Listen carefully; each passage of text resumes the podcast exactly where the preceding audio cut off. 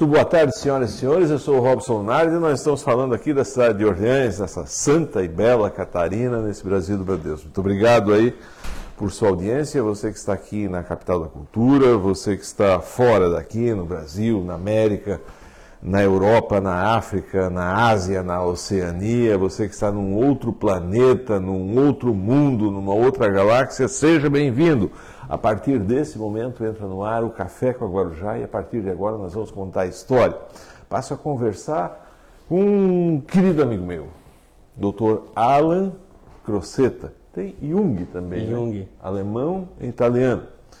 Seja bem-vindo, receba as homenagens, os cumprimentos aqui de toda a equipe da direção da rádio. Seja bem-vindo, Alan. Boa tarde. Boa tarde, Robson. Boa tarde a todos os ouvintes da Rádio Guarujá e os internautas que também nos acompanha aqui pelo programa. É um prazer a gente retornar aqui na, na emissora, né, a qual eu já trabalhei aqui por dois anos. Então eu fico muito feliz, muito alegre aí para a gente contar um pouquinho da nossa história aí profissional e a nossa trajetória de vida. Jung Croceta, Jung... Nós estávamos chegando em Portugal, eu acho, fazendo check-in para entrar, estava o Vadinho, deve ser teu parente. Uhum. E o português perguntou, Oswaldo Jung, parente do Carl Jung? O Vadinho disse sim. Vocês são alemães? Descendência e... alemã, ascendência alemã? Isso, ascendência alemã, né, parte do meu avô, né, Jung é, é jovem, né, em, em alemão. E o significado? O significado é jovem, né, e, e Croceta, que é a parte italiana aqui, que é da nossa família aqui de, de aqui de Orleans, né, cruz, né, jovem cruz. Jovem cruz, jovem cruz. Jovem é o Carl Jung, ele é da psicologia, né? Psicologia, sim. Dentre os principais Escritor. do mundo, ele é estudado na faculdade do mundo inteiro. Nascesse aonde? Nasci em Lauro Miller. Sou natural dali. Ah, a parentagem aqui, mas... É, que é a parte do meu pai, né, que é o meu pai é falecido, Alcionei Domingos Croceta, é daqui de Orleans, né, toda a minha família do meu pai se criou aqui, mas a parte da minha mãe, né, se criou em Lauro Miller, né, que é a parte do meu avô, né, bem conhecido, o radialista, o Valmor Jung, também é Seu é falecido. Valmor Jung? Isso. E, e, e, da praça ou do interior lá? Não, da praça. Trabalhava com o que o teu pai? O meu, o meu, pai, ele trabalhou muitos anos na mina, né, era encarregado do transporte da mina e depois teve né, um, um, grande período aqui na Croplast, aqui, né, na empresa certo. de plástico aqui como encarregado e se aposentou como chefe, né, assim, de, sempre trabalhando assim como, como encarregado, parte de logística. Quantos irmãos na família de vocês? Nós somos em quatro. Que, que, que, tu é o quê? O mais novo? Eu sou o terceiro. Terceiro. Tu é de que ano? 90. 90. 90. Tens 30 anos agora, recém-completados. Fazia o quê? Brincava do quê lá na praça? 90. Ah, Robson, naquela época, né, eu, eu não parava em casa. Nunca gostei de ficar em casa, sempre eu estava andando com uma, com uma turma diferente. Eu rodei esse Lauro Miller inteiro. Né? A mãe sempre e o pai sempre me deram é, liberdade para ir brincar longe de casa. E eu fiquei bastante tempo com meus avós, né, morando lá. Enquanto a mãe e o pai estavam trabalhando, né, é, a mãe sempre, sempre também trabalhou.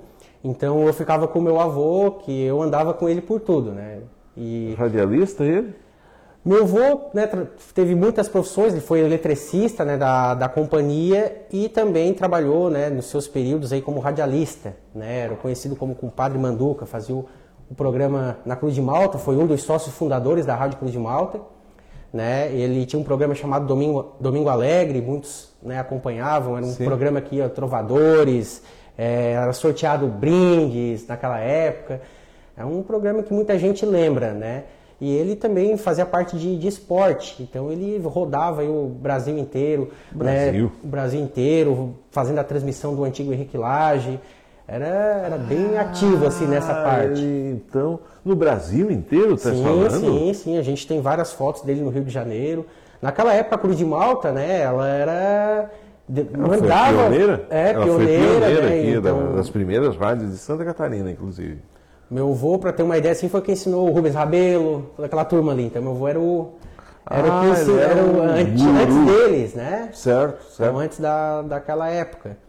E, e ele também foi o presidente da banda Santa Bárbara por muitos anos, né? Na época dele foi foi quando foi comprado os uniformes, tinha um ônibus, né, que eles rodavam toda a região tocando, a, tocando música, né, aquela época eram né, saxofones, trombones, era aqueles é, instrumentos de sopro né, gigantes que tinham, ele que Lauro Miller teve um tempo que era uma cidade cultural, talvez mais do que Tubarão e Criciúma. Veja só, tinha uma, duas, tinha três salas de cinema, é isso? É, meu avô inclusive era o, o técnico que passava o filme também naquela época, lá, o rebobinador que, chamava de, de, de, Isso, isso, isso. Ah, tinha uma rádio. No futebol eles eram gigantes. É, como é que o Cruz e Malta foi jogar para fora? Henrique Laje. Henrique o time do Henrique Laje, sim, o time do Henrique Laje era um bom time.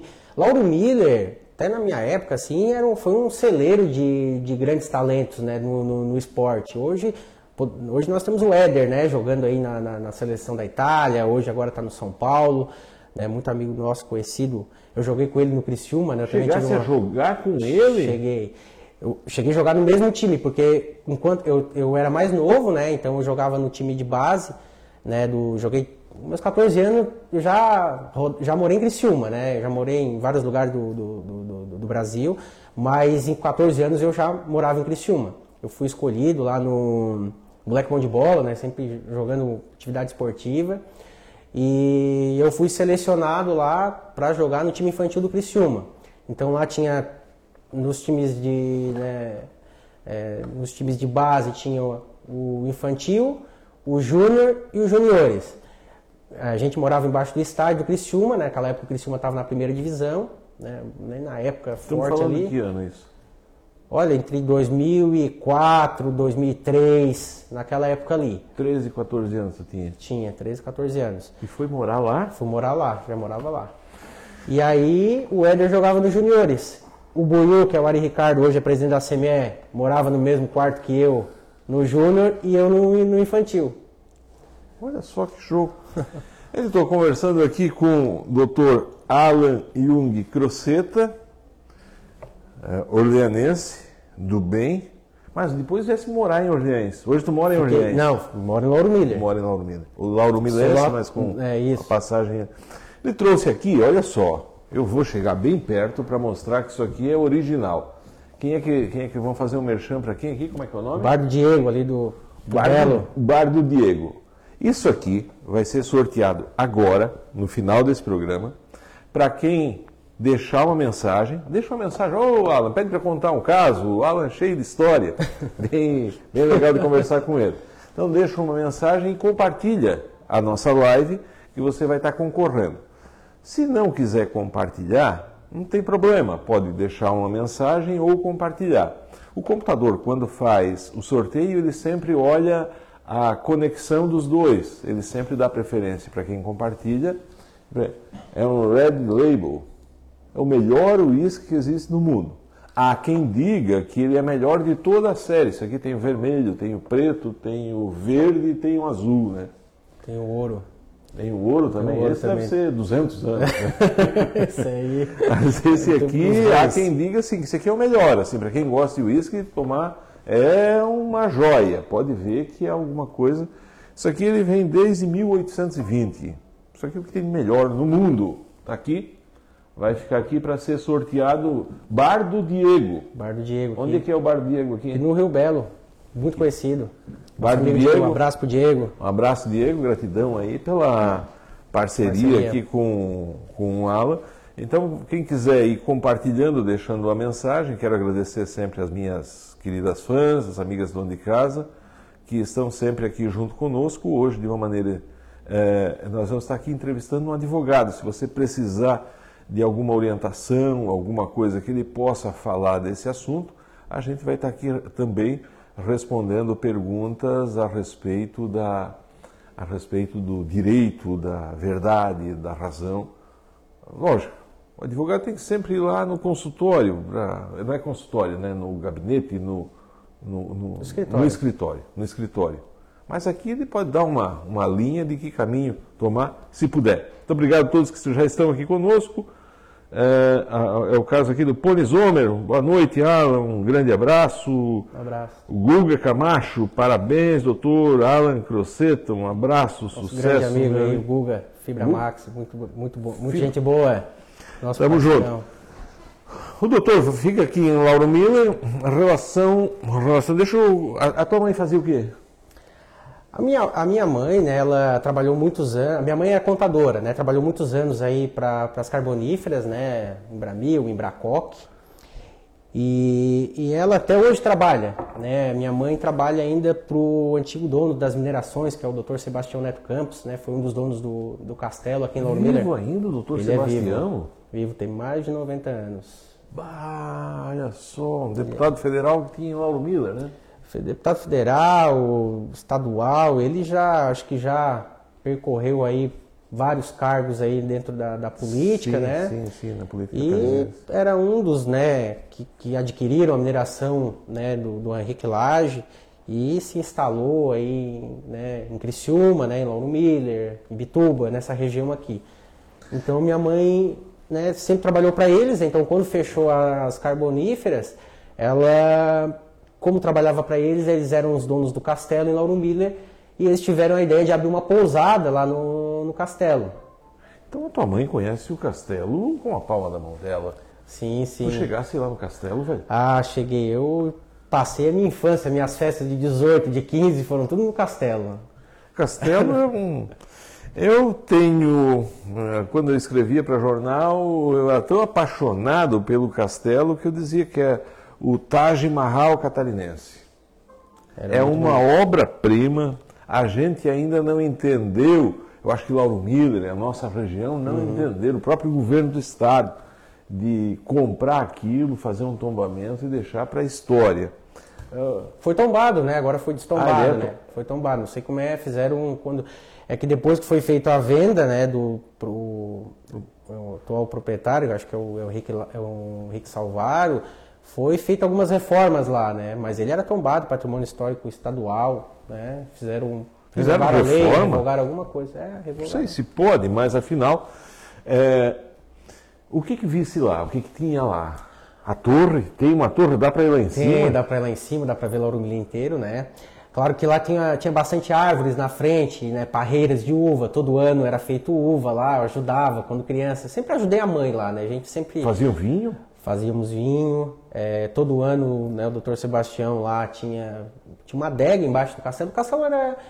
Tem a parte de cima, tem... mas tem a parte de baixo, um túnel. Era um, tem um porão? Tem um porão, um porão que era do tamanho do castelo, maior que o castelo. Né? Ele tinha várias passagens, tinha uma adega lá que era gigante. Passagem secreta, alguma coisa assim? Sim, sempre tinha alguns lugares lá que era fechado, né? com pedras, com, com portas grossas assim, que a gente acredita que tem uma passagem ali que ligava um túnel da mina. Secreto. Que passava, secreto, que passava ali embaixo. Então conta-se muitas histórias né, lá no castelo. Eu nunca tive medo, sempre e tu ia brincava. Lá pra... De lá, dormia lá, passava o dia inteiro lá. Diz que à noite aparece alguma coisa, chegasse a, é, a, a, conversa que se ouve, que se ouvia alguma coisa à noite, é verdadeira lá? Tem, tem, tem algumas tem, né? histórias, tem, tem, tem algumas histórias. Depois teve a história do lago, né? Teve um caseiro lá que morava Ô, oh, rapaz, morreu. Tô com medo aqui. e que, é morreu. Isso? E aí, foi aí morreu, aliás, deu um sumiço, né? Ele desapareceu. O caseiro. O caseiro desapareceu e eles secaram praticamente o lago inteiro, um lago, uma extensão de 100 metros, ah, uma coisa gigante, uma, uma, extensão do lago. Veio o bombeiro da região inteira com, com vários equipamentos aí para tentar, mas no fim não foi achado ali, acho que foi achado em outro lugar. Mas ficou aquele aquela o mistério. Aquele mistério lá, né? E ele aparecia depois no castelo? E isso depois pessoas contavam, né? Que daí não queriam mais fazer a trilha. Alguém também disse assim que antigamente, lá na época do Laje, né? Uhum. Que vinha muita gente. O castelo, ele é um patrimônio cultural catarinense existia um castelo no Rio de Janeiro, no Parque Lage, lá bem do lado do Jardim Botânico, é, tão belo quanto esse. Uma réplica, né? É uma réplica, é. E diz que vinha gente do Rio de Janeiro, pegava um barco lá no Rio de Janeiro, vinha na Imbituba, pegava o trem e vinha até aqui sem desembarcar, sem botar o pé no chão. Isso nós estamos falando lá de 1900 e alguma coisa. Mas que acontecia muita coisa. Diz que a, a, a, as porcelanas, a prataria, os talheres, as bachelas eram assim, era de prata, tinha, tinha coisa de ouro, vinho, tudo importado, né? Tudo, é. O castelo era. Hoje, né, o castelo sofreu uma reforma, né? Ele era da cor branca, hoje é da cor amarela, né? Ele possuía aí de cerca de 15 a 20 quartos dentro do castelo. E todos os Pra castelos. convidados. É só. é, depois virou pousada, mas antes era só convidados. Todos os quartos tinham banheira, né? Naquela época, banheira né, banhada, banhada a esmalte, com as torneiras de, de bronze, né? Prataria. Hoje, quem tem uma casa com 15 quartos e banheira? Ninguém. Ninguém, ninguém. E toda a extensão do castelo era muito grande. Né? Lá num lago lá atrás, na época que tinha pousada, é, tu podia andar de ca- tipo, tu vai numa pousada hoje, tu paga qualquer serviço, tu paga, né? Não só a hospedagem. Lá tu se hospedava, podia andar de cavalo, podia pescar, podia usar Fazer os, as trilhas, fazer as fazer trilhas, tudo, fazer o tudo. que quisesse lá, né? Eu e, e sobre o que aparecia lá, o que, que tua mãe falou? Que al- alguém chegou a ver, existia uma mal, não vamos dizer assim, uma maldição, afinal, existia uma praga, alguma coisa, diz até tinha túnel para um, para uma eventual uma guerra que acontecesse, a pessoa saísse, ia sair dali. Getúlio Vargas esteve em Lauro Miller no Castelo. O Laje falava com o presidente da República. Como é que como é que é? a a tua mãe falava disso? A mãe contava algumas histórias, né? Porque como também tinha bastante hóspedes lá que transitavam lá, né? Alguns relatavam algumas coisas, né? E lá também eles tinham um certo medo, porque tinha umas casinhas lá, tinha um parquezinho, tinha as casinhas dos anões, né? Tinha as casinhas, tinha os anõezinhos, as caminhas pequenininhas. E lá numa parte lá embaixo tinha a casinha da bruxa. Então tinha uma bruxa dentro do viveiro que tinha uma maçã lá, que ficava com essa maçã lá, e essa maçã nunca apodrecia. Oh, meu Deus do céu. Eu não vou mais lá no, no É, castelo. hoje não sei se, se tem mais, né? Mas tinha um caldeirão, a bruxinha dentro de uma casinha de- toda cheia de tela lá, Robson. Poliana e a Petra, boa noite. Obrigado, Poliana. Gostei do uísque. Vamos compartilhar e ganhar. Esse é o quem quem deixar uma mensagem aqui, quem compartilhar ou fazer os dois, tá? Vai estar concorrendo esse Red Label, é, o que tem de melhor no mundo. Pode pegar, esse aqui é um uísque para ter guardado dentro de casa quando vem uma visita, que o nosso convidado gentilmente trouxe aqui. Lígia, boa noite. Sônia Guise, parabéns. Alan Crosseto. Sônia Guise. Sônia Guise. Sônia Guise aqui, nossa amiga aqui de, de Orleans, trabalha aqui no Hospital Veterinário, no Unibave. Oi. Vilmar Mateus, parabéns, doutor. Obrigado. Mateus, Mateus aqui de Orleans. Marisa de Moura Dorigon, boa noite. Parabéns, Marisa, conhecida- doutor. conhecida nossa, muito Ivan Firmínio, gostei do uísque, o programa bom, quero participar do sorteio, deixar um abraço generoso com meu amigo Alan, Abraço. a, so- a- o, Charlie Gazola. Vivesse com o Charlie Gazola? Conhecia? Conhecia o Charlie Imagina, Gazola? conheço o Charles aí de Vocês criança. brincavam lá juntos? O Charles é mais velho, né? Mas é que o meu avô e o pai dele, que é o Senna, né? Muito, figura muito conhecida lá na cidade. As famílias, né? Ali são sempre, sempre juntos, né? E o pai do Charles fazia alguns serviços lá na, na praia, lá em Bituba, pro meu avô, né? Então nós, ia, nós íamos juntos, né? E brincava, fazia brincadeiras, era só para rir, né? Ele- O pai dele tinha uma Kombi, Pediu, é, pede para ele contar a história da Kombi. essa é engraçada. O que aconteceu com, a Kombi, com a Kombi? É que teve uma vez que eu, eu não fui com meu avô, eu fui com eles, né? Eu gostava muito sim de sair com todo mundo, conhecer gente mais velha e brincar e tal. E, e essa Kombi, ela tinha uma buzina diferente, ela tinha uma buzina, não era no volante, era num, num botãozinho que apertava embaixo. E aí eu, criança, devia ter 8, 7 anos, eles diziam que eu tinha que apertar no, no nariz do Maricó. O Maricó é um, um, um amigo do meu avô lá também, que foi prestar os serviços, que quando apertava aqui, ele apertava aqui embaixo, buzinava pim, pim. Então, eles falavam, aperta no nariz do Maricó. Então daí apertava e, e a buzina saía. E tu acreditava? Acreditava que apertar o nariz. Doce inocência de uma criança. Não, velho, com a história, vamos voltar ali, a história que tu fosse para Criciúma. Esse foi. Como é que foi sair de casa com 13, 14 anos, rapaz? Ah, então, o, o Criciúma na década de 90 não era igual hoje. que É. Tem celular, que tu vai lá Sim, e fala. sim, né? é. Naquela época os celulares ainda é bem obs- hoje, né, totalmente tinha obsoleto, WhatsApp, não né? Não tinha. tinha WhatsApp, era era bem diferente.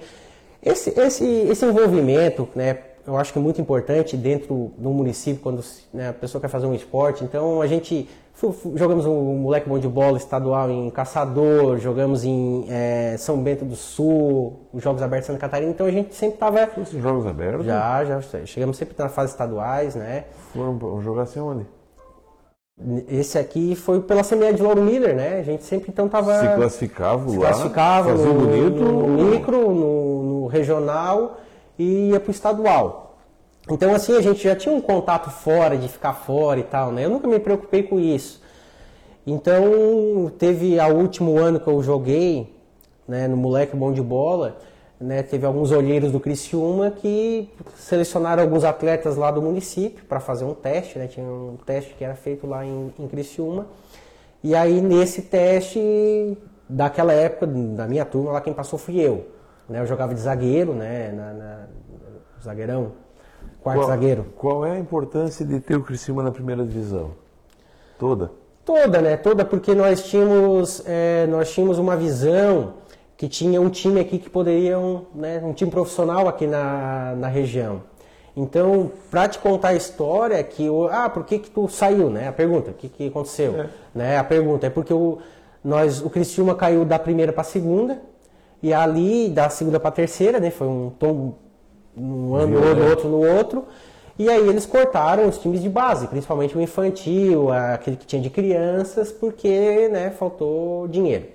Então foi, foi uma das determinações que aconteceu lá, que eles fecharam essa parte do time de base e ficaram só com os júniores né, e o profissional, porque os júniores subiam para o profissional. Então foi assim.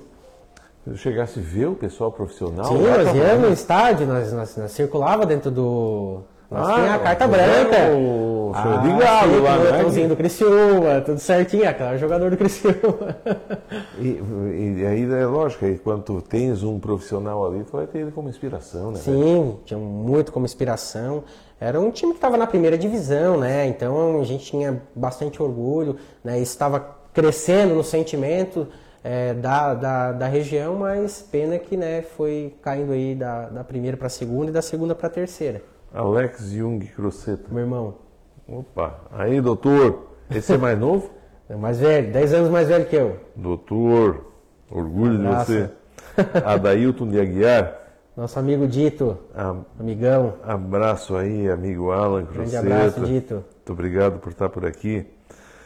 O melhor programa das galáxias, história de Santa Catarina, pessoas de Santa Catarina, são grandes histórias. O melhor programa da galáxia, história de pessoas de Santa Catarina, são grandes histórias, grande conhecimento. Para nós ouvirmos o programa Café com a Gorujá, é sempre bom demais, bondade tua, Poliana. Muito obrigado para você. Fábio José, abraço, doutora Nosso amigo Fábio, gente boa. Daniel Dias, parabéns, Alan, um abraço. Daniel Caldeira. Fosse lá, voltasse Pra onde? para casa, Isso, voltei pra cá. Voltei pra cá e daí praticava algum. Comecei a praticar alguns esportes, né, fora do, do futebol, desanimei, tá? estava indo bem lá? Tava indo bem, tava indo bem. A gente estava treinando, a gente estava treinando para as competições que iam acontecer em janeiro, que era o joguinho, é o a Copinha São Paulo, né, que era viajado para São Paulo para jogar, era um ano de estreia, né? E não não deu certo, né? Não, né, foi foi. Hoje eu não sei se eles retomaram ainda essa essa parte, né? Mas time de base que não tem um, um, um Um caixa forte, não- não é um time forte lá em cima, normalmente não tem time base. Aí trabalha só com o jogador de fora, não revela o jogador aqui da região. Eu estou conversando aqui com o Dr. Alan Jung Croceta, advogado de Lauro Miller, que conta história boa. Eu venho aqui falar também, membro da Academia Orle... eh, Cris... Lauromilense. Aca- Lauro Milense de Letras. Vamos conversar sobre literatura também. Quem tiver alguma pergunta na área do direito, pode mandar para cá, que dentro das possibilidades se responde ou se dá uma orientação também. Ah, eu vou para o intervalo comercial no rádio, você fica conosco, voltamos em seguida. E para quem está em casa, no, nas nossas redes sociais, esse whisky aqui, o Red Label, ele é bonito, né? Parece, dá para ver que é uma Design coisa. É bonito. É bonito, é bonito. Parece ser uma joia. Ele está aqui para ser sorteado no final desse programa para quem estiver aqui conosco, quem deixar uma mensagem, quem compartilhar, ou pode fazer os dois. Deixa uma mensagem e compartilha. Quem faz o sorteio é o computador e ele vai, ele sempre pega e faz essa a soma no caso, né? Mais fácil quem ganhar quem é, ser sorteado quem ganhar e quem, quem sorteado e ganhar quem compartilhar e deixar uma mensagem. Eu vou ler aqui algumas cartinhas, a gente chama aqui. No tempo do teu avô tinha cartinha, né? Tinha Chegasse a cartinha. ver Cheguei a ouvir as transmissões dele, né? Depois. Porque do Domingo Alegre? do Domingo Alegre, depois, né? Porque daí na época que eu já que eu já que eu me entendia por gente, ele já não fazia esse programa. Ele ele ajudava, né, na instalar os equipamentos da, da igreja, era tudo com ele. Qualquer equipamento da igreja, ele que ele que instalou a torre lá, um, Lauro Miller tem uma torre lá na igreja que tem um alto-falante lá, era ele que instalava. Ele era assim na parte Técnico. técnico, Já ele fazia uma coisa que, gente cortando, ele rebobinava motor. Ele era rebobinador de motor. Motor de 50 tudo. CV, 100, CV, 100 cavalos, ele Era o cara da energia elétrica. da energia elétrica transmissão. lá. E sempre de bom gosto. Atendia Já pensou achar umas fitas dessa antiga com eles falando lá, uma transmissão, né? Uhum, tem bastante. Hoje o café aqui nós temos todas as cópias do programa, tá? Pedi para produção, dá um chego aqui, tem um celular tocando. Michele de Paula Santos, Michele de Paula Santos, nossa amiga, parabéns Alan, de salva de palma para ti. Lígia, parabéns Alan, sucesso. Marisa Dorigon, Marisa aqui de Orleans, nossa amiga aí, bastante amiga da família, trabalha na Prefeitura Municipal de Lauro Miller, assistência social. sucesso para ti sempre, Alan. Você é muito esforçado. Obrigado. Pra- Maria Luísa Cordeiro, Conhecida, nossa amiga também lá de Lauro Miller. parabéns, Obrigado. doutor. A história da cartinha, quando veio aqui da entrevista o vereador Walter Orben, ele disse que trabalhava aqui na rádio, e um dos momentos mais bonitos que existia na rádio, ele ia no correio pegar as cartinhas e entregar para o dono do horário. Aí eles ficavam lendo a cartinha ali, tinha dedicatória. Uhum. Aí quem queria, às vezes, mandava, uma, mandava participava do programa e mandava um abraço para outra pessoa. Mandava um abraço para o doutor Alan e um abraço. E aí começava namoro, estava bonito. ah, Vilmar Mateus, Lauro Miller também. Um grande abraço, Vilmar. eu comia limãozinho no castelo. Sim, tinha um. Ah, aquele limãozinho. tinha na chegada tinha um limãozinho gostoso lá. Aquele limão que tu come com casca e Com tudo, casca e né? tudo, uma, uma, exatamente. uma, uma laranjinha. Era muito gostoso. Boa noite, Robson. Estou aqui em Florianópolis ligado. Vou aí buscar esse litro. Parabéns pelo programa, parabéns pelas histórias do Alan. Quem está falando é o Hélio Alberton, lá de Florianópolis. Muito obrigado, Hélio, pela Obrigado, presença sempre qualificada aqui. A Maria Adélia Batista Marquioro. Boa noite, doutor. Parabéns pelo programa. Obrigado. Ah, o Luiz Cusmin Alves. Luiz, Luizinho, teve aqui. Luizinho teve aqui. Teve né? aqui. Ô, doutor. Tudo certo, Gratidão. Luizinho? Obrigado. Boa noite, grande Alan Croceta, um abraço. Se tu brincou junto com o Charlie, também brincou com o Luizinho. Não, eles, são, eles são mais velhos, são da. Um Isso, pouco mais velhos, mas. Da, da turma da frente. Da turma da frente. mas Tá. somos bem amigos, bem conhecidos, tanto do Charles como do Luizinho.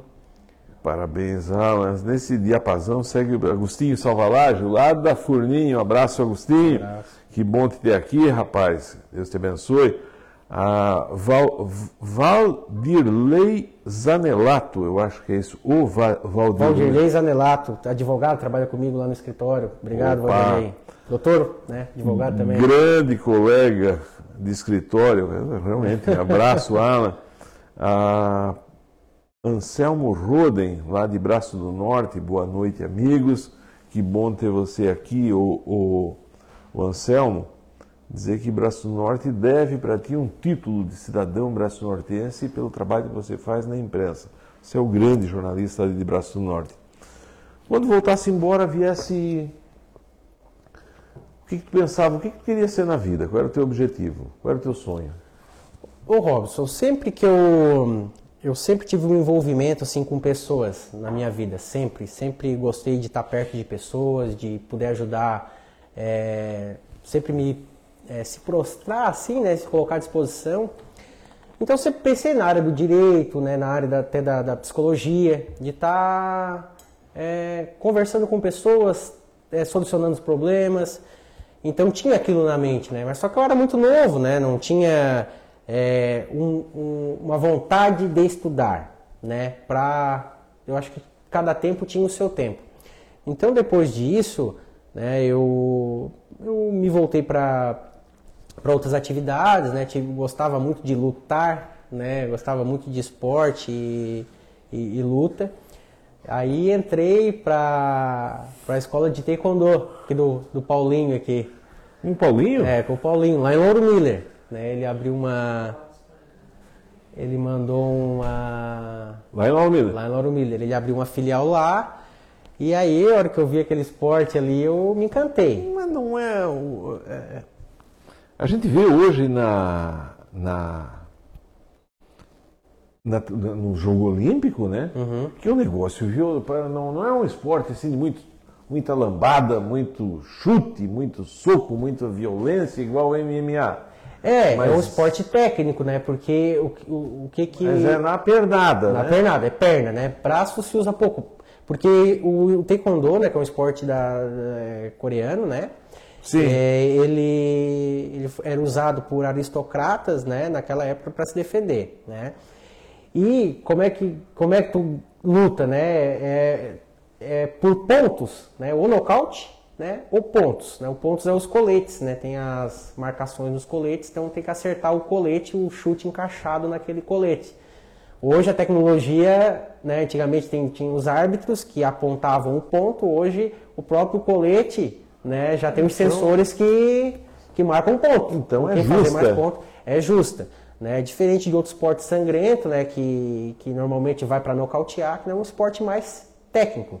Né? Também não pode bater nas pernas, não pode dar perna com perna, não pode bater na, embaixo da cintura. Então, hoje, ou é na cabeça ou é no colete. Eu assisti algumas lutas, a minha filha fazia esse esporte, mas de muito respeito né? assim, com sim. o outro, não é? Aquela, não sim, tem aquela sim. encarada um com o outro, com um cara de brabo, tem um respeito Não, tem uma, é, tem uma filosofia por uma trás filosofia, disso, né? É mudança de é faixas, arte, né? né? Faixa preta, o mestre, né? O grão-mestre.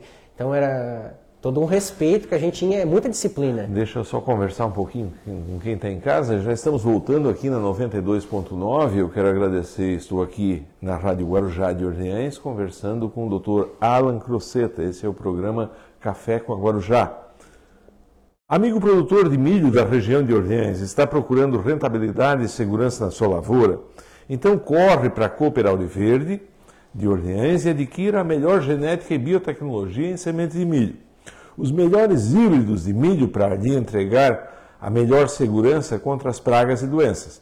Se o produtor procura tolerância ao complexo de enfesamentos da cigarrinha de milho, escolha os materiais da NK Semente e os consultores da cooperativa Auriverde. Eles estão capacitados para lhe recomendar o melhor híbrido da NK Singenta para esse cenário. Materiais como Status VIP3, Defender VIP3, Feroz VIP3, NK505 VIP3 e o lançamento da NK520 VIP3 são algumas opções do portfólio com ótima tolerância que vão te dar segurança na produção. Não espere para a última hora, pois pode ficar sem o híbrido certo para produzir mais. Corre para a Cooper Auriverde e garanta sua lavoura de milho com o melhor material da NK Sementes. Não esqueça, Singenta, ali na cooperativa. Cooperal Verde, aqui de Orleans. Conversa que eles vão dar uma boa orientação sobre como se defender da cigarrinha de milho. Nós vamos voltar ao programa então nas redes sociais também. Muito obrigado a todos que estão conosco. Nós estamos aqui entrevistando o Dr. Alan Croceta, que trouxe.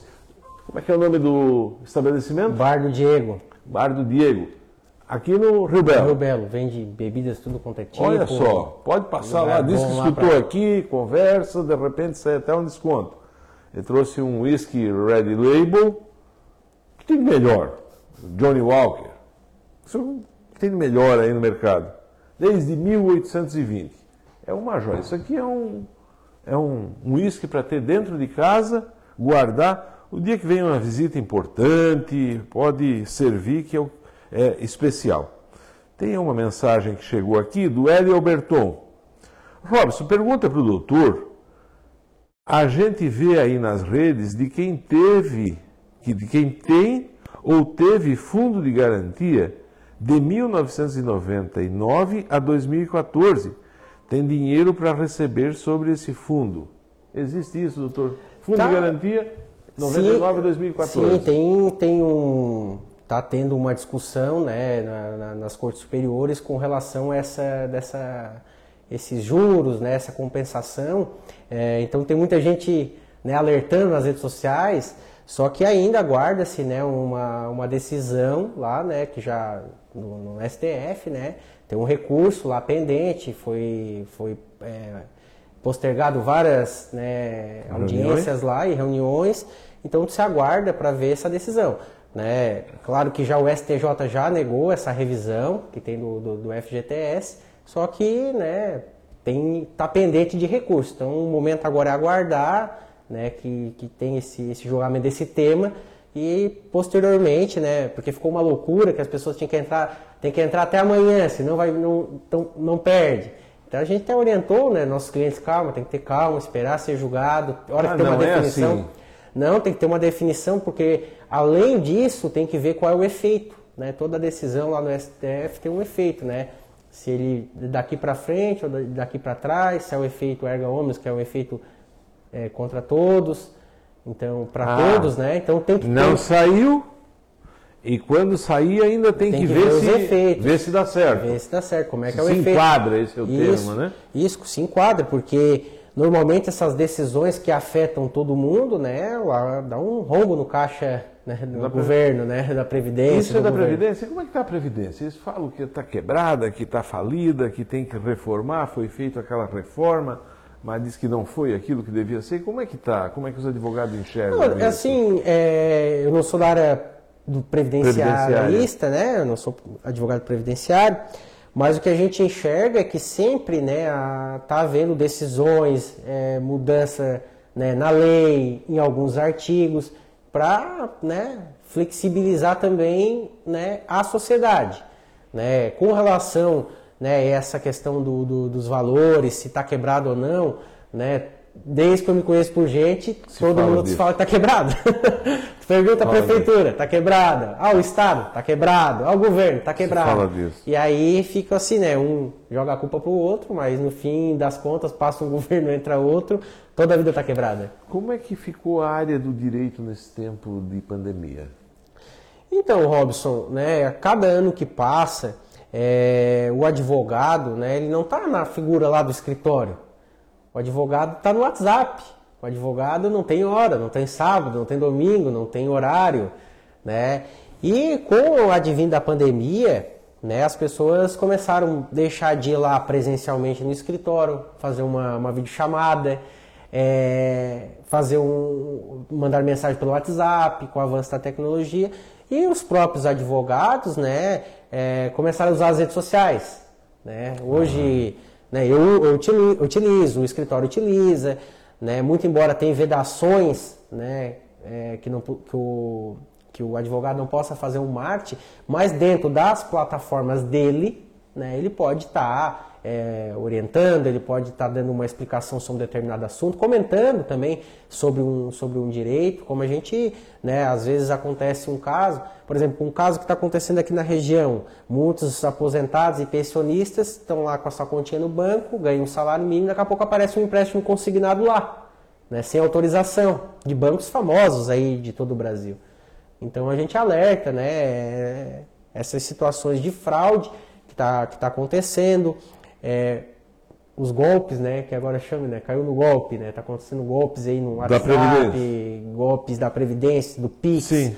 Então a gente sempre está é, alertando o nosso cliente que se acontecer né, algum caso desse com ele ou na família, que procura o advogado, procura o escritório, que ele pode, né, se não tomar uma providência rápida, ele pode estar tá aí perdendo valores. Um advogado está tá orientado, vamos dizer assim, para ele dá uma orientação específica para de repente até rever aquilo que perdeu, se ele não assinou nada, ele vai explicar isso. Né? Isso né? é porque o que, que acontece? Hoje, o Robson, nossos dados, né, estão, estão espalhados aí por todas as empresas, né? Hoje a gente vai ali, vai baixar um aplicativo, a gente dá todo, todo o aceite ali, a gente está fazendo um contrato, baixa um aplicativo lá, aceita os termos, tu está deixando ele abrir a tua câmera, está deixando ele entrar na tua galeria de fotos, tu está deixando ele acessar o teu microfone do celular, ele está deixando tu acessar a tua câmera do celular. Como é que é? Não entendi. Quando... quando tu baixa um aplicativo, principalmente das redes sociais, né, tu estás autorizando que o aplicativo né, possa acessar os teus dados. Por exemplo, tu manda uma foto, tu vai pelo aplicativo, tu entra na galeria de fotos. O aplicativo remeteu a galeria. O aplicativo, quando faz uma videochamada, tu autorizou ele fazer a videochamada. Então, isso é tudo é dados. Tudo eles estão utilizando. Hoje, tu vai abrir uma conta numa, numa loja, tu vai dar teu CPF, o teu RG, o lugar que tu mora, o nome da mãe, três números de telefone. E isso vai para uma central de informações. Então, todas as empresas têm e tem aquelas empresas que pegam esses dados e começam a fazer contratos que a pessoa não autorizou, é a exposição de dados, nossos dados, né? A gente ouve notícias é, a todo momento que foram vazados os nossos dados, né? Então isso está acontecendo muito né, na nossa região e no, no, próprio mundo, né? Tá, há vazamento de dados. E existe é, isso tudo coisa nova, né? Uhum. É, existem leis para isso? Sim, entrou em vigor há O Congresso está lá né? fazendo lei, leis, né? Entrou, entrou em vigor há pouco tempo, né? A Lei Geral de Proteção de Dados, né? Uma lei que estava aprovada, porém não, tava, não tinha entrado em vigor. Só que ainda é muito cedo, né? Para a gente coibir esses crimes cibernéticos, né? Hoje se tem uma grande deficiência né, na, nas próprias plataformas, né? Porque é muito fácil hoje tu é, criar um perfil fake, porque tu consegue pegar a própria foto da pessoa lá e criar um perfil igual dela. Né? Então, até denunciar, a gente tem casos ali de gente que perdeu o perfil, né, está sendo né, ameaçada para é, depositar valores naquela conta, a gente encontra uma barreira muito grande. Né? Tu imagina né, quantos usuários tem no Instagram ou no Facebook, eles não, não, tem, não conseguem, né, quando tu bloqueia ali, tu pede para bloquear ou denunciar uma, uma publicação, até eles fazerem isso, a pessoa já foi muito lesada. É, um saco de pena num dia de vento que vai lá em cima na torre da igreja e joga, não uhum. tem como recolher. É. é difícil porque também esses, as plataformas às vezes não tem escritório, não tem um escritório físico, né? Então tu vai entrar em contato, é tudo ali pela, pela plataforma e deve ter milhares de denúncias para ele atender, não teria um pessoal tão rápido para isso. Um caso assim, vamos dizer assim, a, a respeito da telefonia. Não vamos, nem, nem precisa falar da telefonia, sim, né? Sim. É, tem fim um processo desse? Porque diz que tem que entrar de forma coletiva, que aí vai, você estava falando antes lá do Supremo Tribunal Federal uhum. que está é, avaliando uma situação lá de 2009, né? Isso, tem, tem, 99. tem várias situações né, de, dessas empresas de telefonia, Oi Telefonia, entre outras, que cobraram taxas abusivas, né? E que as pessoas entraram com ação e ganharam as ações. Porém, tem gente que até hoje não recebeu porque muitas empresas decretam falência. Então, tu tem que habilitar o crédito, depois que vem todo o processo tramitou, vai fazer o cumprimento da sentença, tem que habilitar esse crédito lá na, na vara da, da, da falência ou recuperação né, de empresas. Então, tem uma hierarquia lá para tu receber o teu crédito. Quem recebe primeiro lá os trabalhadores, depois vem lá o crédito tal e o teu fica lá embaixo. Então, isso leva-se anos e tem gente que não consegue nem receber. Vocês estão fazendo audiência pelo Google Meet, assim, com o juiz, com o promotor Sim. de justiça. Sim. Como é que, como é que está é, se falando em na escola ser uma escola diferente, né? As pessoas estão estudando em casa. E a justiça está ela, ela tá preparada entrando nessa era é, então, Robson, que, na minha visão, né, que sou advogado criminalista, né, entre outras áreas também, né, a gente tem especialista em algumas áreas, né, para alguns processos é muito melhor né, essa audiência virtual. Por exemplo? É, por exemplo, para fazer uma audiência de instrução e julgamento no processo civil. Né, civil, o que, né? que é isso? Instrução e julgamento? Instrução é onde tu colhe se tu pode ter a colheita de testem, das testemunhas, o interrogatório do réu, né, onde é o momento que, que é o saneador do processo, onde o juiz tira as dúvidas dele, o próprio advogado esclarece, né, a, a, com o depoimento de uma testemunha, quais são as situações, os fatos, tu possibilita de tu mostrar um documento. Então, certo. assim, Causas simples, né? Tinha que ir lá no fórum, a pessoa tinha que se deslocar até lá, fazer audiência, uma pauta cheia, lotada, esperar. Hoje tu consegue fazer do escritório. Né? Um processo consensual. Né? o juiz aqui em Orleans. O juiz aqui em Orleans, o cliente teu contigo no escritório ou em casa, ele pode estar com o celular dele. Tá? Hoje um advogado em Lauro Miller, um advogado em Lauro o Miller, outro advogado em Criciúma. O advogado pode estar lá nos Estados Unidos, ele vai acessar de lá. O, a, a, testemunha pode acessar de qualquer lugar. Esse contato, vamos dizer assim, a justiça ela não é uma coisa. Eh, me parece que a justiça, me parece não, a justiça uhum. é uma ciência humana, né? Sim. Que precisa do contato, assim, não, então, se vê se a pessoa está mentindo, sim, olhar. É, é, isso que eu digo. Daí nos processos cíveis, né, como outros processos, uma audiência dessa de instrução e julgamento é bom. Agora no processo crime, né, que, que demanda também essa seriedade, tu queres falar, né? É, de é emoção, a emoção. Até, é, até porque né, a gente na segunda instância ou algum outro recurso agravo, a gente tem a possibilidade de fazer uma sustentação oral. Né? Imagina um tribunal do júri é, virtual, né? aquele tribunal que vai lá o advogado e o promotor ficam lá duas, três horas é, relatando o crime, expondo as suas, as suas convicções ali para convencer o júri, for online. Né? É difícil o júri pensar então, tem alguns casos né, no, no, no, crime, por exemplo, de audiência de instrução e julgamento, que, na minha visão, deveria se manter a presencial. Tá? Mas é uma opção também, tá? porque o advogado ele pode pleitear que seja, é, que seja presencial. Ah, ele pode dizer, não, o meu, é, o meu véu não... seja presencial. Porque também tem questões que o, a, os clientes não têm a tecnologia, né? não tem um celular bom, a testemunha não tem um celular bom, quando é muita internet. testemunha, internet. Porque tu imagina, tem sete testemunhas, tem que estar tá conectando uma hora, tem que estar tá fechando a sala, abrindo a sala, um entrando, o outro saindo.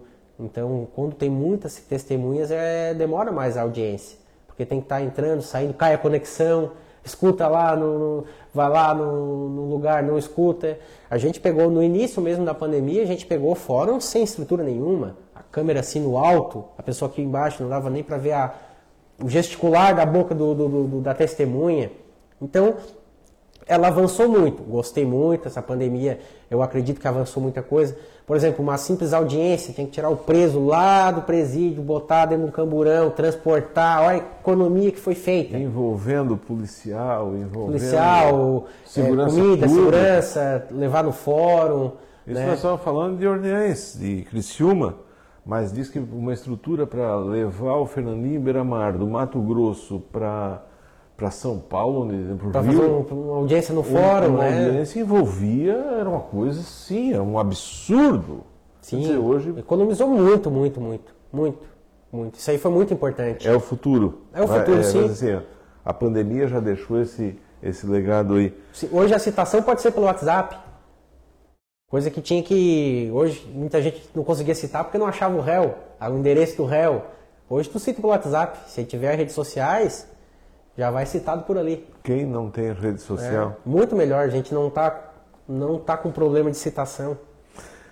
É, e a carreira de modelo, já falou? Ainda não. Vanderlei Zanelato. Ah. Zanelato ah, é. Trabalha comigo no escritório lá, parceirão, nossa. Casimiro Ascari, boa noite. A Núcia Croceta não falou dos comentários. Realmente, a, a, internet vai jogando aqui, são dezenas de comentários que chegam e a gente vai. vai é, o próprio contador é quem vai mandando para cá. Que história é essa de de carreira de modelo saísse de Lauro Miller, saísse de Criciúma, fosse morar em Lauro Miller de volta. Lauro Miller. É, lá nessa, nessa carreira, Nessa essa transição. curta, ta- curta carreira Depois do futebol, no futebol. larguei do futebol. É, é, sempre, né, sempre me cuidei, sempre gostei de né, andar com o cabelinho tá certinho, tá, tá, tal, tal. E surgiu aqui na região, inclusive foi aqui em Orleans, um concurso chamado Top Model Brasil. Era um concurso é, que tu era, é, tu era exposto assim aos maiores, às maiores agências do mundo, né, num evento. Então tinha algumas seletivas, né? É, e eu vim participar aqui em Orleans. Foi, ainda foi aqui no Real Nobre dessa seletiva, não recordo, foi em 2005. Acho que foi em 2005 mesmo. E fui selecionado para participar de um evento em Florianópolis, inclusive aconteceu lá no Majestic.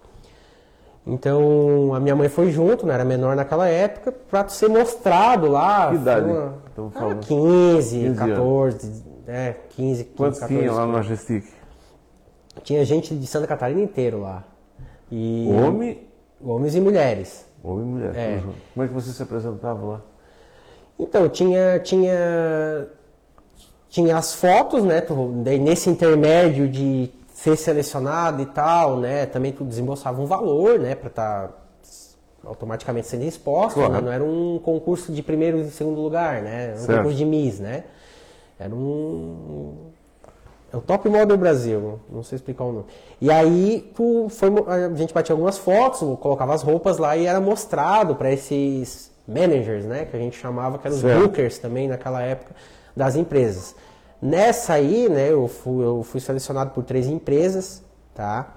Era BRM, que era da Itália, era 40 graus do Rio de Janeiro e, e HMLT, uma coisa assim, que é essa que eu, que eu, que eu, que eu, fui, que eu, que eu pretendi trabalhar, né, que era mais perto aqui de um, um booker chamado Amilcar Demeu, que era que foi coreógrafo da Xuxa, era o chefe lá de, da direção do programa da Xuxa e depois abriu uma agência. Dessas três, né, eu, eu achei melhor ir com essa que era em Curitiba, tá? Então fui selecionado para estar modelando lá. Então tinha as fotos, né? Era modelo mais de, de passarela, foto, passarela. Fizemos eventos para Ford, para várias, várias empresas. foi? Foi pra onde? Foi. Olha, São Paulo, Rio de Janeiro, Tu ia e voltava? Ia e voltava. Fiquei alguns períodos lá também no Rio de Janeiro, né? No... Chegasse a morar lá? Sim, fiquei vários períodos lá. Como é que Mas- é esse mundo?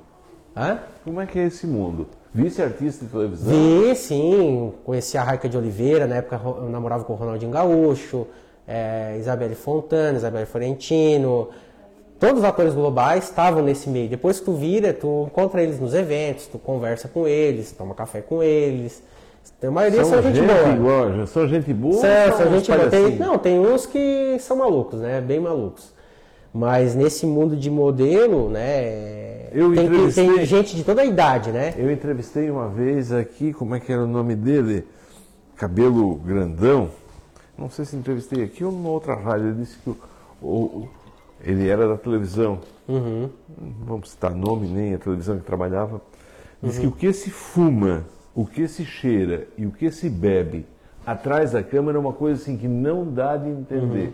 Chegasse a, a ver esse mundo, Sim, a gente, é, é, como eu disse, Existe naca- isso? Não, existe, né? Claro que naquela época eu era menor de idade, era.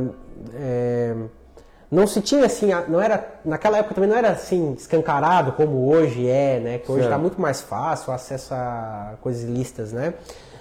Mas tinha muito assédio naquela época, né? Assédio do, do- do- do- de- do- dos próprios modelos mais velhos, das modelos, né? Assédio do- dos, dos bookers, né? Então era um mundo complicado, né? A gente viu que ah, era, É, não é lá, assim. então era um negócio. Sim, sim, porque tu estás ali como um produto. Tu é um produto.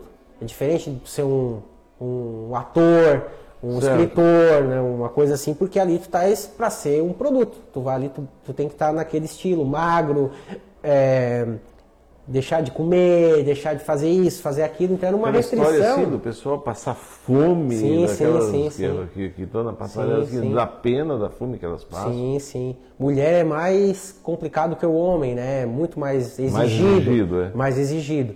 Então era um mundo que foi há pouco tempo, não, né? Aí, ah, por que, que saiu, né? É, essa é Ganha outra dinheiro? história. Ganha dinheiro? Olha, eu não cheguei a ganhar, ganhar rios de dinheiro, né? Tanto porque, né, todo o período de adaptação lá, tu trabalha pra ficar nos lugares lá. Tu, no, no- no- na casa, no, porque tem a casa, né? Tem a casa, tem o, é, a questão de comida e tal. Ele sempre falava, ah, é bom ir pra São Paulo, Rio de Janeiro e se bancar, porque senão tu não ganha. Se tu ir lá, tu lá pra, pra, pra tu fechar um contrato e até a tua carreira deslanchar lá, é muitos anos, né? Por isso que muita gente corre de ser modelo pra ser ator, fazer um curso de teatro, sai daquele, daquele ramo ali. Tem né? como uma, não uma, talvez a primeira, mas assim, até deslanchar Demora. para ganhar dinheiro com isso Demora, aí é um demora. outro. Demora. Ainda mais Um assim, né? Vindo, estando, por exemplo, eu lá naquela situação, fora da minha cidade, longe dos meus pais, dependente totalmente do que, que a agência ia, ia te determinar a fazer, né? E o que, que acontece? Por incrível que pareça, né? Nós ia fechar um contrato de 10 anos com essa, com essa agência, né? Tava tudo se encaminhando para isso. E o dono da agência, ele, ele contraiu, é, contraiu uma doença e pouco de pouco período faleceu, assim, dentro de pouco tempo Ah, ele tivesse que voltar.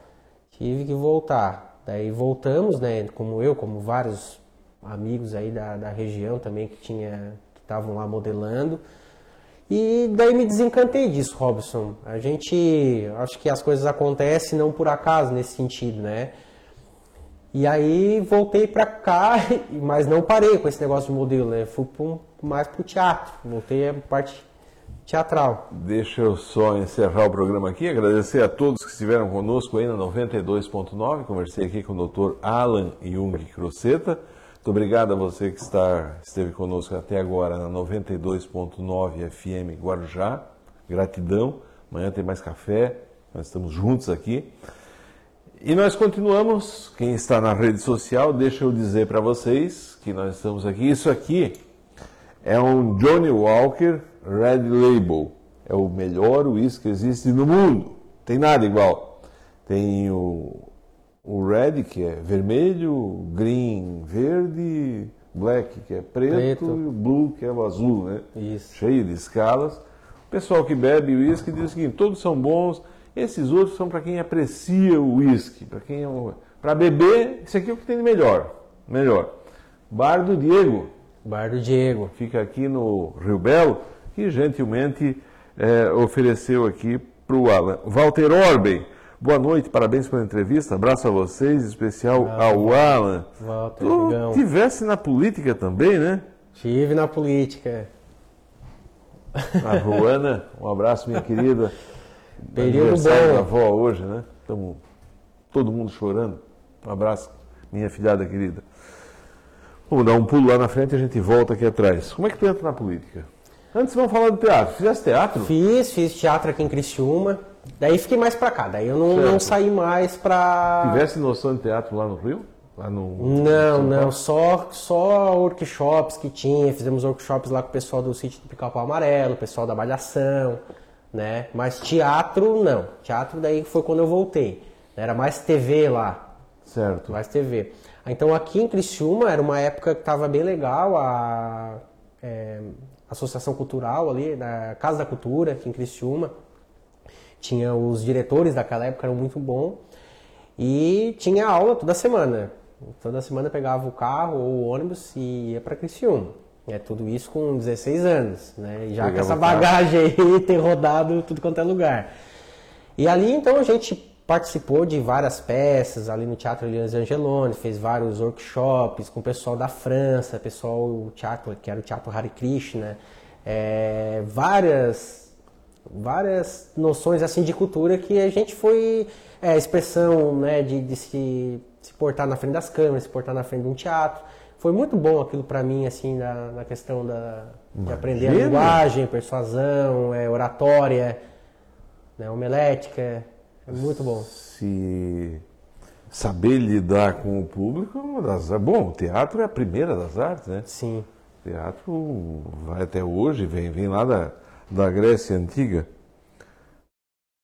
Como é que é o cumprimento? O que, que eles desejam antes de entrar no palco? Ah, eles falam várias coisas, né? Eles falam atrás da é, merda que chama atrás da. da muita merda para você. merda. Atrás das cortinas, né? A coxia, né? Da coxia. Mas eh, eu vi nesses dias no programa do Faustão, alguém estava lá no palco dizendo que, não, dança dos famosos, alguém estava no teatro e a, a- quem estava lá desejou muita merda para você. Eu- quem estava do meu lado disse, eu tô louco, o que estão falando? Perderam o respeito, a compostura. É, não, que na, o teatro nasce na Grécia, e ele era contra os políticos. Os políticos literalmente pagavam as pessoas para jogar cocô lá no, em quem fazia o teatro. E quanto melhor fosse a peça, quanto mais a expressão deles comovesse o público, mais gente ia no teatro. né? É. E mais acontecia isso, e até hoje então virou essa, essa, essa curiosidade que para a gente é uma loucura, mas o teatro. O que, que tu aprendeu no teatro que tu carrega para a vida? Olha, no teatro, né, é, Robson, a gente ali é ao vivo e a cores, né? Não tem, não tem como tu, tu emendar um negócio, tu pode emendar alguma coisa ali, mas é, um, é um, uma sincronia, né? Então, tu tem que se preparar bem, tu tem que estar preparado para né, é, levar a mensagem, a tua expressão corporal, é, a tua expressão facial, a mensagem que tu queres transmitir para o público.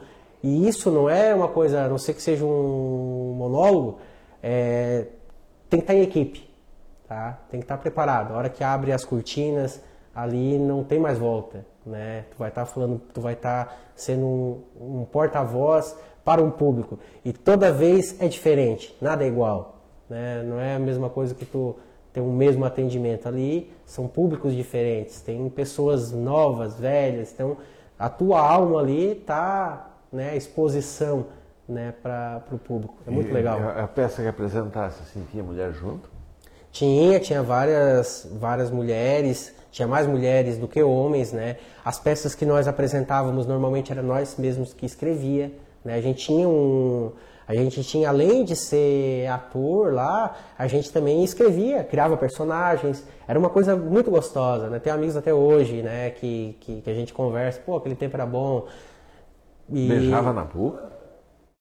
não tinha muitas cenas de, de, de, de beijo na Erotismo. boca, não, de erotismo não, não, não que eu me recorde. Mas no Rio de Janeiro fosse no teatro, então, lá. Sim, sim, a gente. Bom, eu visitei vários, vários lugares Até lá. porque mantinha contato com Sim, o pessoal. sim, sim. Calcular, muita, coisa que eu muita coisa que eu não me lembro, porque eu acho que até porque eu era mais novo, assim, Certo. tá? Eu me lembro, me lembro, não me lembro de muitas, muitas coisas lá no, no- no Rio de Janeiro, porque foi até o lugar mais breve que eu passei, né? Mas aqui em Curitiba, em Maringá, nós rodávamos aí por tudo, né? E naquela época era bastante carro, também não era muito eh, de avião para lá e para cá. Era uma época bem Tinha Bem a boa. peça Ó Calcutá lá, que teve em toda a região aqui, nós chegamos a assistir lá no Rio, não? Todo mundo pelado. não. 30 ator pelado em cima. Não, não. Era uma espécie de. Bom, nisso aí tu, tu, tu volta, tu volta para Lauro Miller de novo. Isso é. Eu fiquei, daí fiquei por aqui. Aí, aí depois. Quando é que surge de. Pra mim, tu tens, tem, tem, tu, tu escreve também. Sim, escrevo. Sempre gostei de escrever, desde criança. Escrevo, para ser pintar. museólogo, não tem nada a ver com, com, com advogado. É, não, eu sempre. Se bem que o advogado Sim, tem, né? sim. A hermenêutica e a. Sim, a, gente. o corpo fala, sim, né? o corpo fala. É, depois voltei, né? Eu fiz técnico de segurança do trabalho, a primeira vez que abri aqui na SAT, me formei, trabalhei é, quatro anos aqui na, na, na Carbonífera Catarinense, aqui em Lauro Miller, no almoxarifado, depois ali na parte de técnico, pequeno período, depois Trabalhasse saí na- na na, parte- na, na superfície. Na superfície. Na superfície. Mas o pessoal que saía lá de baixo passava por ti ali, então. Passava, tinha que pegar a peça, no, no- no- tinha que passar. É verdade que a pessoa que sai de lá, falando assim, dentro da mina, é preto igual o teu paletosão? Não, não, depende do lugar que trabalha, né? Lá embaixo, o mineiro mesmo. Um- é, tem várias frentes. Tem a frente de serviço, né? Que daí tem aquele pessoal que está mais exposto à poeira. E tem várias pessoas trabalhando até a boca da mina aqui na rua. Né? Esse- aí quanto mais um lugar mais limpo, por exemplo, o cara que entra lá fica vendo as câmeras lá, não suja muito. Ah, mas Tem tem, vários- até câmera dentro da mina Tem, hoje? tem as câmeras, né? Porque tem, às vezes vem alguma. Tem uma, porque a mina, para tirar o carvão, é através de umas correias transportadoras. Não né? é mais igual os Não, antigos não tem que vem carrinho, aqui não. lá, carrinho e Não, picareta, Não, não. A ma- marreta a- a quebrando máquina- pedra. Não, a máquina com uma concha, né? Depois que detona, primeiro é fura, a primeira coisa, eles furam, né? Colocam explosivo, detonam, aí limpam com, a- com as conchas, com as carregadeiras, né? Tem LHD, um monte de máquina diferente. Jogam dentro de uma correia transportadora que leva para a rua. Só que às vezes a pedra é grande e para correr não pesar, tem um britador, né? Os cabeçotes tem uns britadores, então tem que cair a pedra ali e quebrar, só que às vezes tranca aquela pedra. Então os caras ficam olhando se as correias estão trabalhando, senão patina tudo e a mina para. Mas então a, a mineração de hoje não tem nada a ver Não, com aquela não, nada, imagem nada. Do, do mineiro com entrando de cueca dentro da mina, um par Alguns de equipamentos são parecidos, né? Que é as perfuratrizes de frente, as perfuratrizes de teto. Hoje a tecnologia está avançando para que se elimine explosivos, né? Porque essas máquinas são com, com, com explosivos. Agora tem mineradores, né? Minerador contínuo, que chama o nome, que já tiram a, a pedra lá sem, sem detonar. Mas às vezes tem falhas, né? Que eles chamam que é par de rocha. Né? Porque o carvão ele é. Tu entrasse lá embaixo? Já, fui várias vezes lá na frente. Já, várias vezes. Tanto como Tec Segurança, né, que aí a gente é, rodava aqui as minerações da, da, da, da, da- região, né, como a é, Coperminas lá, que é bem diferente dessas minerações aqui em Lauro Miller, que lá é, é, é um fosso, é um elevador. Aqui tu vai entrando a pé, aquele buraco lá dentro. um buraco lá dentro. Esse meu irmão já fez de tudo nessa vida, mas agora está na profissão certa. A Dulce está te falando. O Manuel Ascari, muito boa noite, muito boa a entrevista, cada dia melhor. Não dá para perder o café. Forte abraço, Mané Cascari, lá de Braço do Norte. legal. Sai de lá, daí depois tu vem para Orleans, casa nesse tempo? É, eu casei entre 2008 e 2009, né? Hoje sou divorciado, né? Eu casei um pequeno período, tenho uma filha, né? Hoje tem 10 anos. Quando é que tu sonha entrar para o direito? Eu acho que foi depois do meu divórcio, né? Não, depois do divórcio não. Deixa eu ver, deixa eu contar aqui. Depois que eu saí da mina, 2011.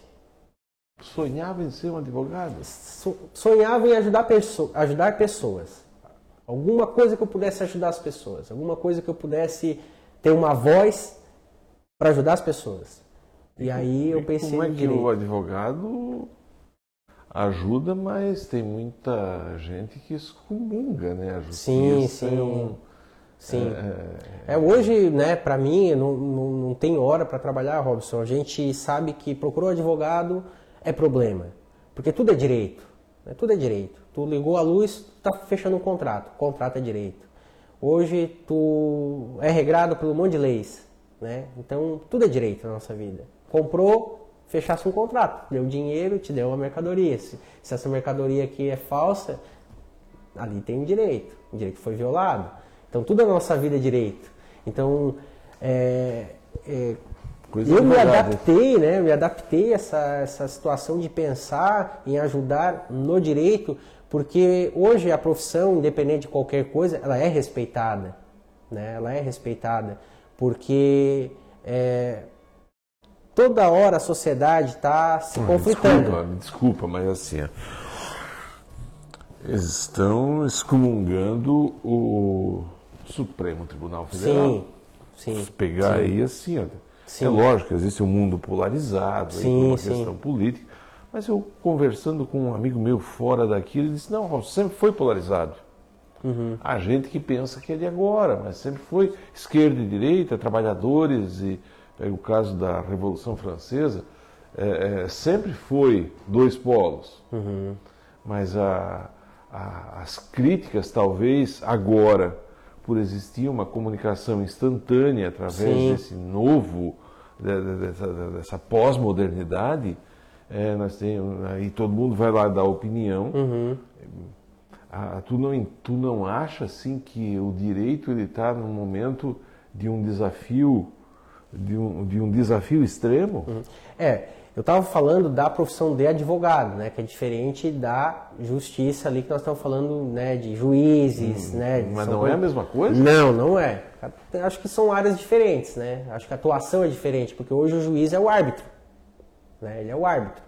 De um lado está o advogado, do outro lado pode estar outro advogado, de um lado pode estar o advogado, do outro lado pode estar o promotor. Então são coisas diferentes, são caminhos diferentes, apesar de fazer parte da justiça, né, do poder né, então, judiciário. Só que. Então, a justiça é o quê? A, a justiça são, temos, temos três pilares, né? Legislativo, executivo e judiciário. Né? Tem que ser poderes harmônicos.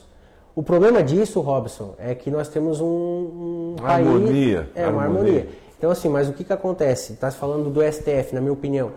O negócio é que a gente tem o executivo, que pode criar leis para ser votadas, né? Os próprios deputados podem criar as leis, né?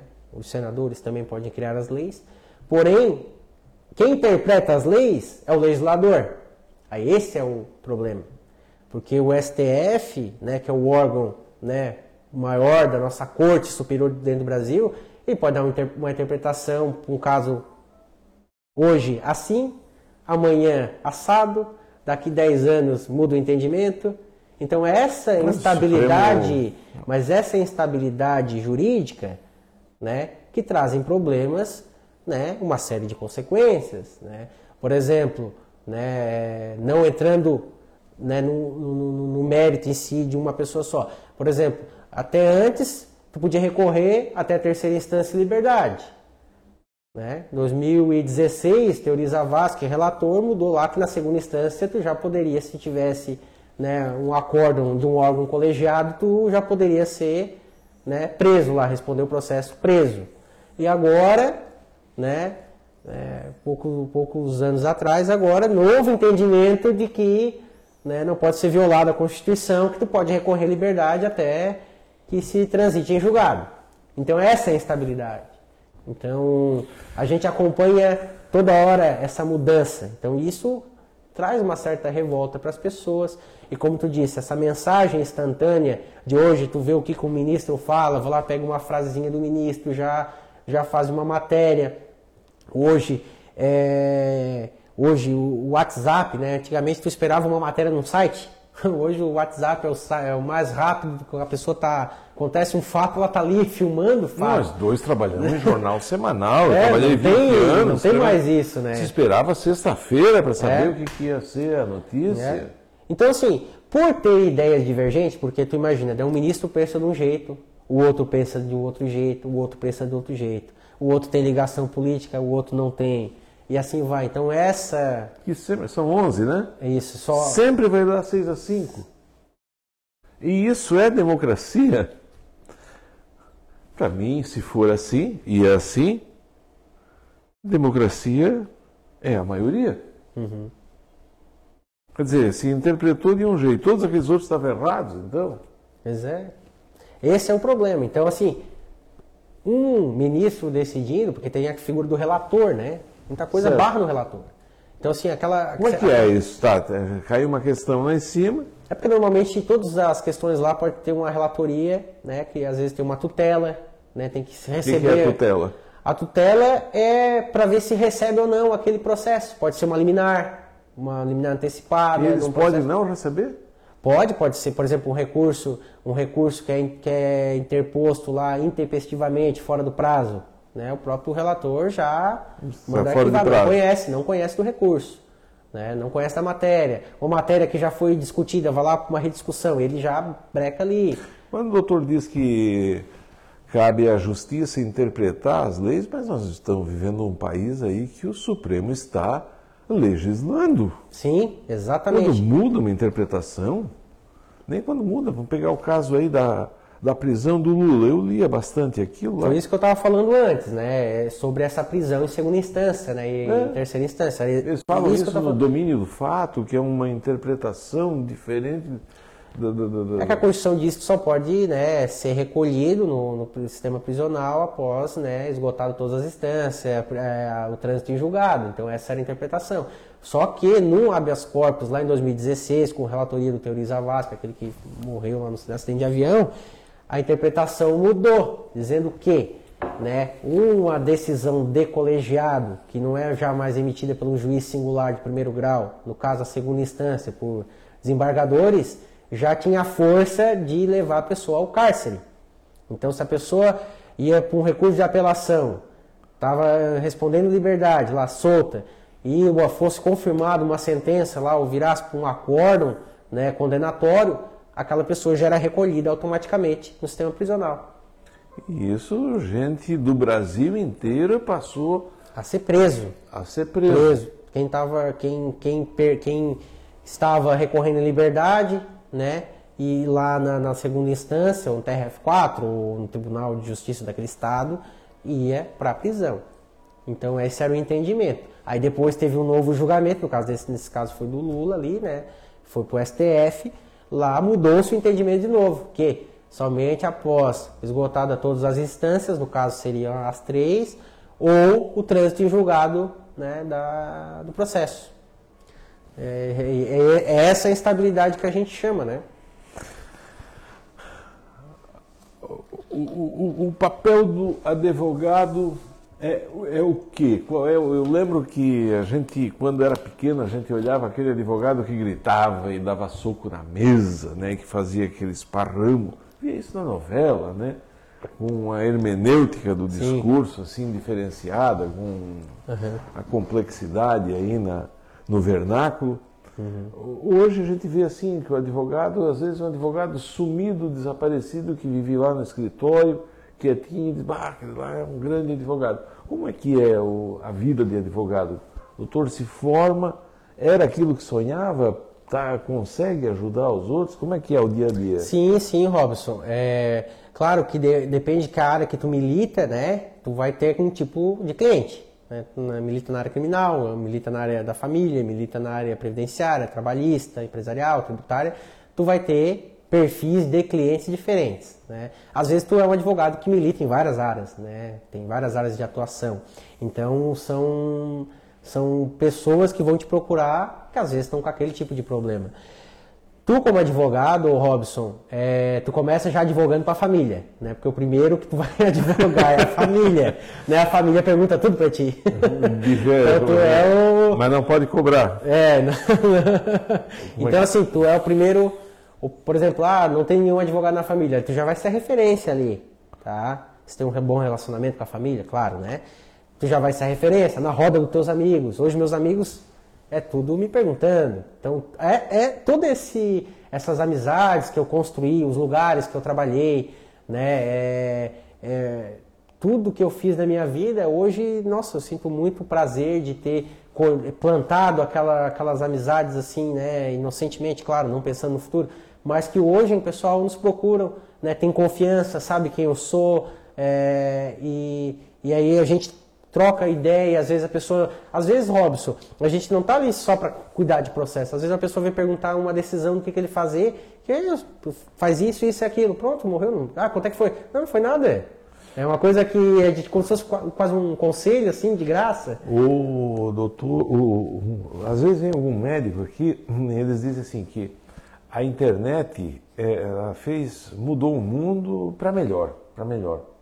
Mas essa pós-modernidade ela fez com que qualquer pessoa do mundo falasse sobre determinado assunto e com convicção e sabendo, por exemplo, vai no médico hoje, tu sabe que tens uma dor na perna, que pode ser determinada coisa, tu vai eh, aprofunda um pouco mais, tu vai saber o que tem.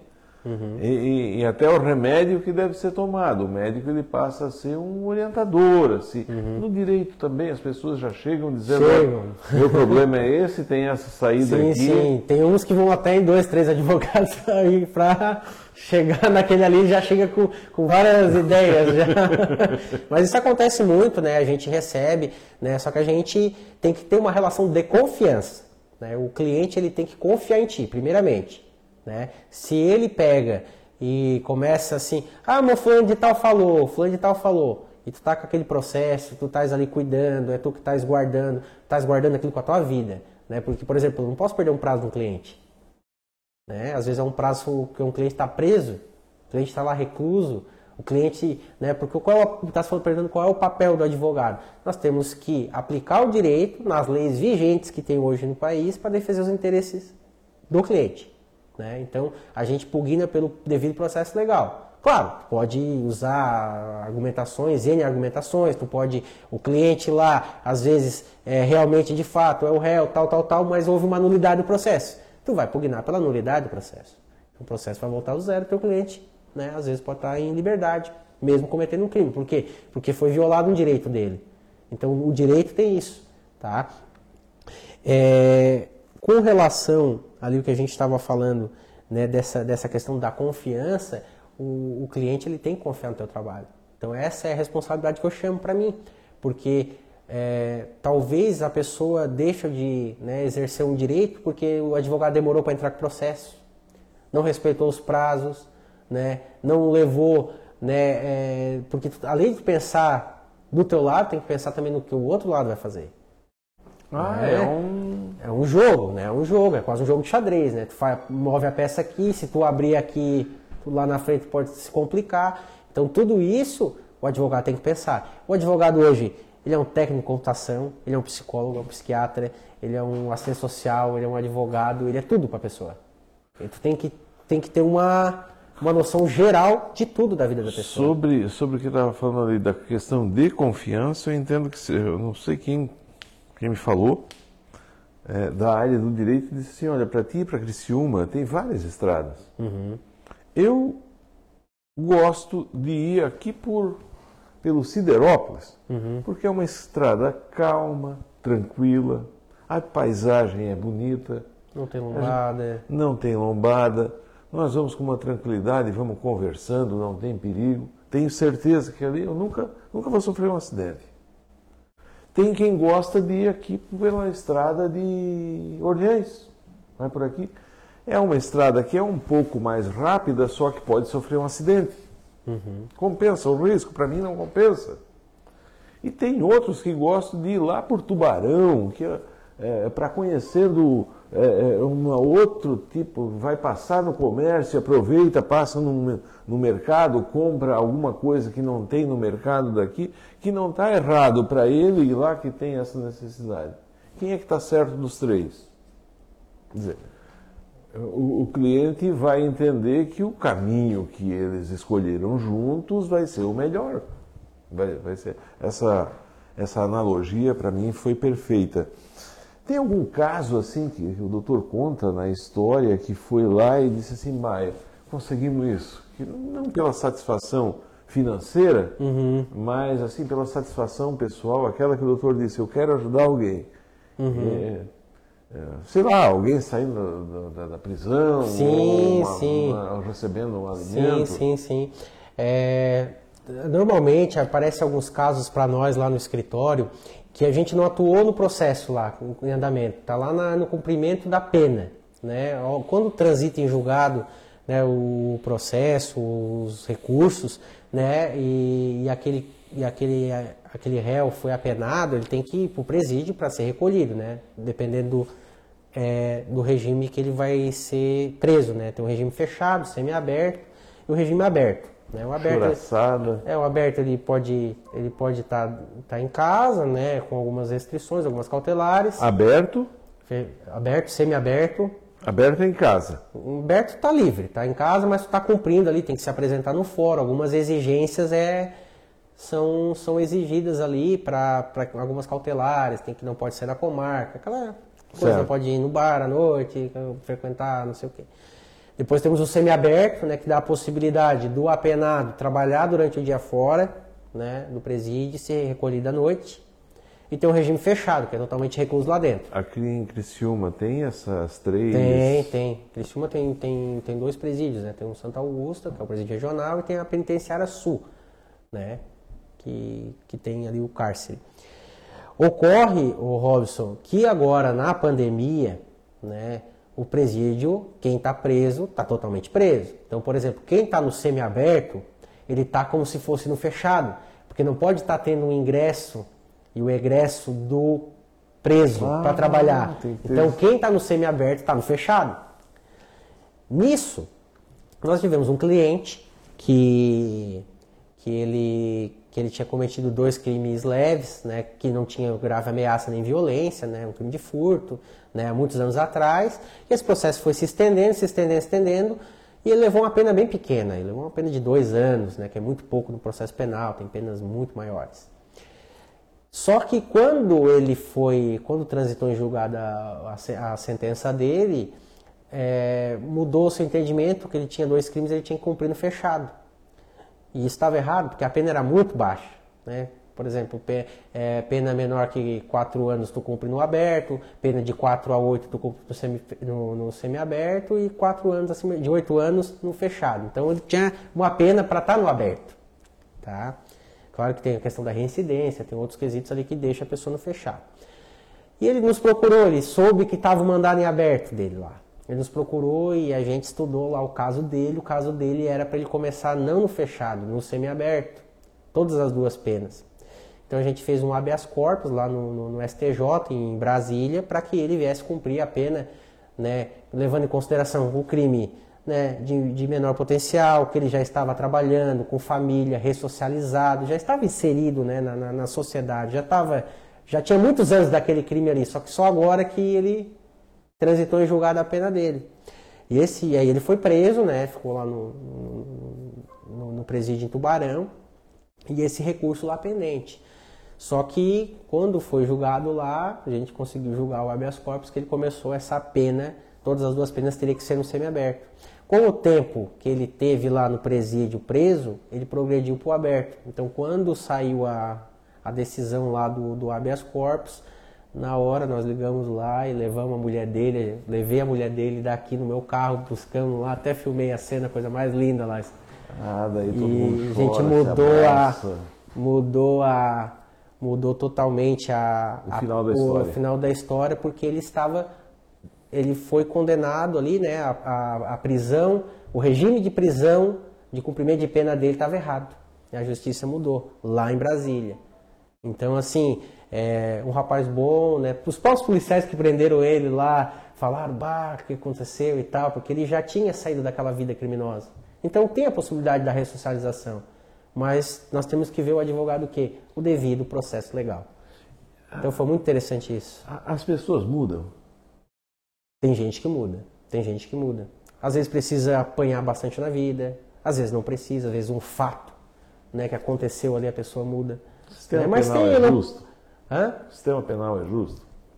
Hoje a pena do Brasil, né, qual é a pena que, o, que, que todo mundo quer? Que o preso vá lá e apanhe, que não coma, não, não coma nada, passe fome, leve chibatada, que o preso eu lá. Tinha programado para nós falar aqui do Lázaro, eu não tenho mais tempo, é. rapaz, nem falamos do livro, faltou. Não falamos da política. Volta uma outra vez aqui. Voltamos, falar da política, foi vereador, coisa. participou da política. Tem tanta história aqui que nós estamos aqui há uma hora e 40 minutos Nossa. conversando e parece que começamos agora. Começamos agora, tem muita coisa, Robson. Tem sorteio já, tem aqui.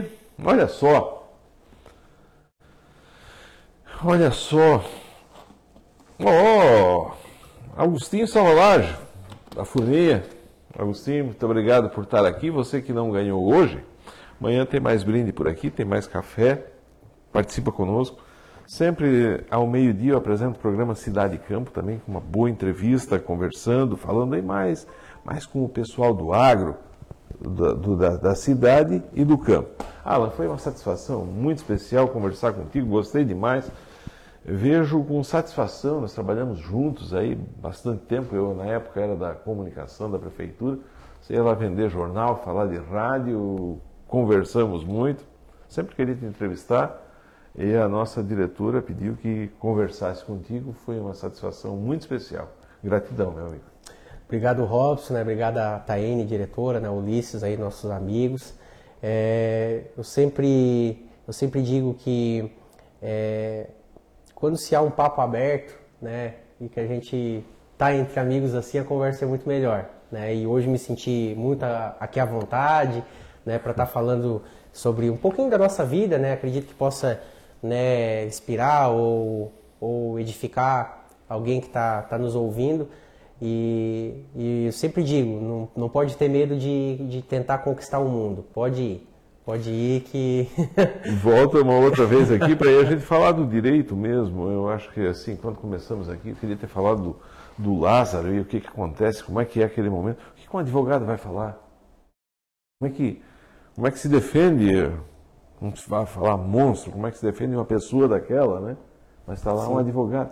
E me parece assim que se não tiver o advogado, não vale, né? Tem que não. ter um é, advogado. É, processo a justiça o processo crime tem que ser assistido por advogado. Se ele não tem advogado particular, o Estado tem que nomear um advogado dativo, né? Ah, para um, defender ele. Tem um júri aqui no fórum do Lázaro, que ele tivesse sobrevivido. Não, é anulado o júri se, se não, não tem um advogado do lado dele. Não tem, não tem. Não tem se, o advogado, se o advogado abandona ali na hora, eles têm que remarcar o júri. Olha só. Muito obrigado, Alan. Voltamos aqui um outro dia? Voltamos, estamos à disposição. Combinado. Agostinho passa por aqui amanhã ou depois, é, pega, está aqui um uísque, olha, é uma joia rara. Muito obrigado ao Bardo. Bardo Diego. Bardo Diego. Diego, Diego obrigado aí. Todos aqueles meus amigos também que acompanharam a live aí, muito obrigado. Amanhã a gente volta, se Deus quiser e Deus quer, porque Deus sabe que a gente é gente do bem, só quer o bem dessa terra. Forte abraço, fique com Deus. Tchau, gente. Continuamos juntos.